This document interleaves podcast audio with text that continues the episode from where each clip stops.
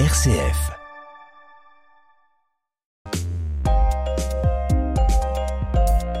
Si l'on en croit certains, Joël, de nombreuses preuves montreraient la venue sur notre planète d'extraterrestres dans l'Antiquité. On affirme même qu'il serait venu pour instruire les premières civilisations. Oui, l'une des plus célèbres de ces preuves est la fameuse dalle de Palanque, hein, qui est censée représenter un pilote, un cosmonaute aux commandes de son vaisseau spatial. Ah, pour le voir quand même, il faut beaucoup d'imagination. Oui, c'est vrai. Les archéologues savent très bien que cette dalle montre en fait, hein, en réalité, c'est un homme sacrifié reposant sur un autel. Bref, ça représente un sacrifice humain. Oui. On parle aussi des mystérieux dogu, des statuettes japonaises qui montreraient des astronautes en scaphandre. Oui, c'est étonnant. Ce sont des figurines d'argile d'une taille d'une trentaine de centimètres. Ce sont d'ailleurs toujours des représentations féminines. Elles remontent à la période Jomon. C'est-à-dire, c'est quand la période Jomon? Alors la période Jomon représente une culture néolithique japonaise qui va de 4500 jusqu'à 300 avant notre ère, dans les régions Tohoku et du Kanto. De la vie générale, il paraît plus simple et plus en concordance avec la culture Jomon de supposer qu'il s'agit là de coiffes Ah oui. et de coiffures que portaient les japonaises autrefois. Et les mystérieux avions de Bogota, de quoi s'agit-il? Ah oui, des petits objets fa- façonnés en or, Oui. provenant d'un tombeau précolombien vieux de plus de 1000 ans. Alors selon certains auteurs, ces petits objets, hein, ça mesure en général 35 mm à peu près, hein, posséderaient toutes les caractéristiques des modèles des chasseurs à réaction à L-Delta, un peu comme le Saab Vigan ou le Rafale. Et c'est quoi en réalité? Alors pour faire bref, il semble que cet avion devait être un bijou que l'on portait en sautoir autour du cou et qu'il représentait un insecte du genre cigale ou criquet, mais certains disent que c'est plus vraisemblablement un poisson volant. D'accord. Mais alors, venons-en à un argument souvent évoqué en faveur d'une visite des extraterrestres, les dessins fantastiques des plaines de Nazca au Pérou. Alors oui, oui, la région de Nazca au Pérou, à 300 km au sud de Lima, présente une vaste plaine située au-dessus de la vallée encaissée du Rio Nazca. Cette région se développe sur 50 km de long sur 25 de large environ. Elle porte le nom de Pampa Colorada, la plaine colorée, parce que l'oxydation a donné aux roches et aux cailloux une teinte brun rougeâtre. Sur ce désert côtier, il suffit d'ailleurs de déplacer les cailloux pour mettre à jour une terre fine et claire. C'est ce procédé qui est utilisé pour faire les gigantesques dessins? Oui, oui, ils ont été découverts par des aviateurs seulement dans les années 40. Ce sont de vastes figures ou encore des pistes d'immenses tracés représentant soit des animaux, soit des longues lignes droites, soit des zigzags ou des spirales. Et les dessins font quelle taille? Alors certains dépassent 200 mètres. hein. Ah oui. Ils ne sont visibles d'ailleurs que vus du ciel. Ils représentent essentiellement des animaux plus ou moins stylisés. Certains auteurs imaginatifs comme Eric von Daniken, hein, Oui. ou Däniken, il a prétendu que les habitants du Pérou avaient tracé ces dessins en obéissant aux instructions que leur donnaient depuis le ciel les membres de l'équipage d'un vaisseau spatial extraterrestre venu visiter. Euh, les- les- mais en fait, les tracés rectilignes seraient tout simplement les, les pistes. Il, il- disait les tracés seraient, seraient les pistes d'atterrissage pour extraterrestres et les dessins des signaux destinés aux pilotes de ces vaisseaux. Rien que ça. Et connaît-on d'autres dessins destinés à être vus du ciel à d'autres endroits ah sur oui, Terre ah oui, oui, est- on en trouve également dans le désert de Mojave, près de Ah, en Mhm. Californie. Ici encore, il semble bien que ces figures étaient destinées à être vues du ciel, et le procédé pour euh, tracer les dessins paraît identique, paraît très semblable à celui de Nazca.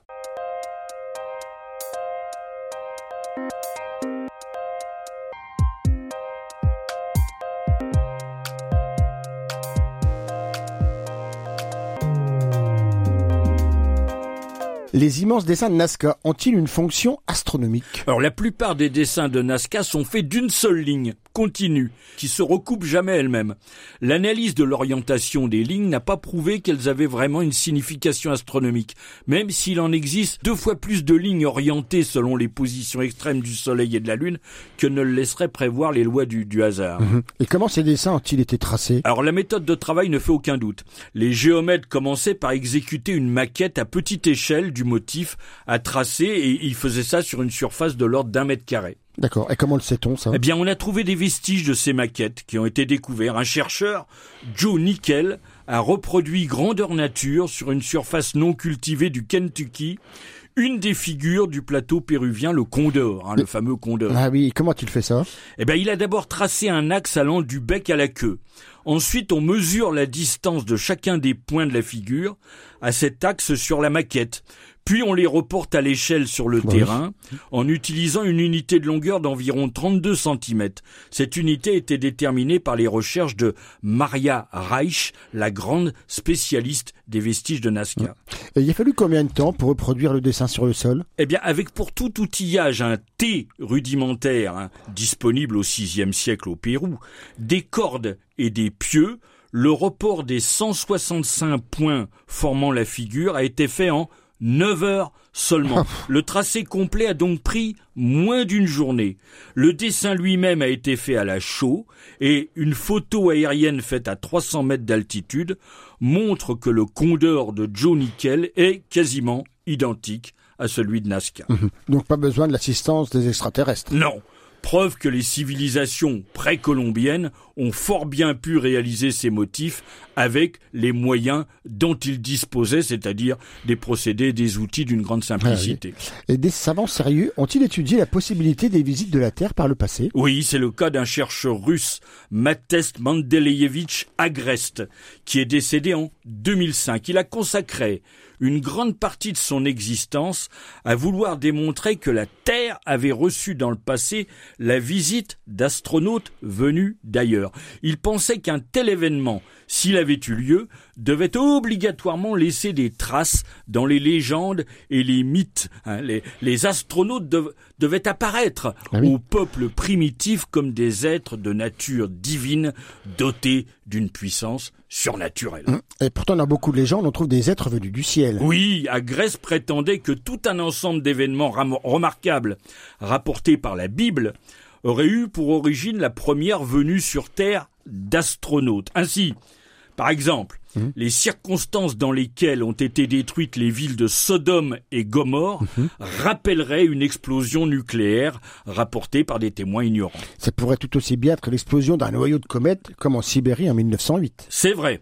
Les, les divers enlèvements au ciel d'habitants de la Terre, comme celui d'Enoch dans la Bible, hein, par exemple, pourraient, toujours selon Agreste, hein, s'expliquer comme un enlèvement imputable à des astronautes venus d'ailleurs qui auraient emmené des terriens à bord de leur vaisseau cosmique. Agreste a d'ailleurs donné un assez grand nombre d'interprétations de ce genre des textes bibliques. C'est quand même un peu de la science-fiction. Oui, oui, oui. Développant sa thèse, le russe s'interrogeait aussi sur la possibilité que certains monuments du passé soient en relation avec la visite sur Terre de cosmonautes venus d'ailleurs.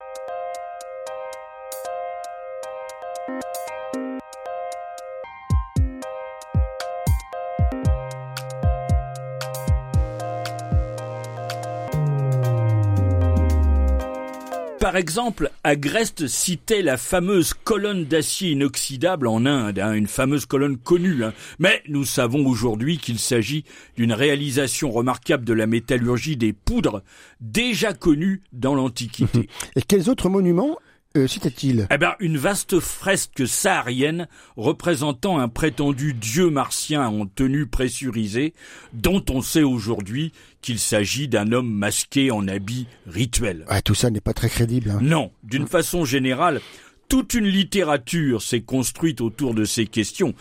Ce qui est compréhensible compte tenu du grand intérêt que soulève la question de l'existence des extraterrestres. Mais il convient, sur ces sujets, de rester extrêmement prudent et de garder son esprit critique.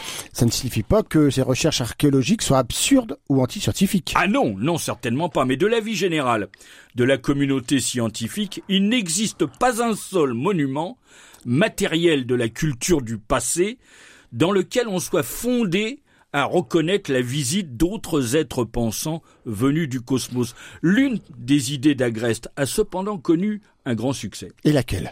Eh bien, l'idée selon laquelle des astronautes mystérieux beaucoup plus avancés que nous auraient pu laisser des traces matérielles de leur venue, non pas sur Terre, mais sur la face cachée de la Lune. Il est, il est de fait logique de supposer qu'en laissant leur carte de visite ailleurs que sur Terre, hein, où, où elles risqueraient d'être à la merci des intempéries et des dégradations imputables à des, à des indigènes peu scrupuleux, ils pouvaient penser que l'exploration par l'humanité de la face cachée de la Lune montrerait le haut degré technique atteint par notre civilisation. Eh ben, c'est le fameux monolithe noir que l'on voit dans le film 2001, l'Odyssée de l'espace. Exactement, le film de Kubrick s'appuie sur une nouvelle d'Arthur C. Clarke, la, Mmh. la Sentinelle, lequel s'est lui-même directement inspiré de l'idée d'Agreste. Ah, d'accord. Et si la vie extraterrestre fourmille dans notre galaxie, n'est-il pas surprenant que la Terre n'ait jamais été visitée jusqu'ici? Si, c'est d'ailleurs durant l'été 1950 au laboratoire de Los Alamos, hein, aux Oui. USA, que plusieurs physiciens ont abordé cette question. Ouais, C'est ce qu'on appelle le paradoxe de Fermi. C'est ça. Ouais. Le grand physicien italien Enrico Fermi, prix Nobel 1938, posa cette question à une époque où précisément les États-Unis étaient en proie à ce qu'on appelle une vague de soucoupes volantes. Et comment peut-on résumer ce, ce paradoxe? Eh bien, l'histoire biologique et sociologique de l'humanité sur notre planète Oui.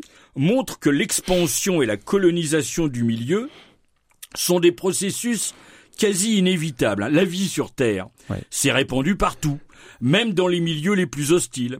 Les civilisations se sont répandues dans tous les environnements et sur tous les continents dès que la technologie leur a ouvert la voie. Ce processus d'expansion devrait logiquement s'appliquer également à la conquête de l'espace.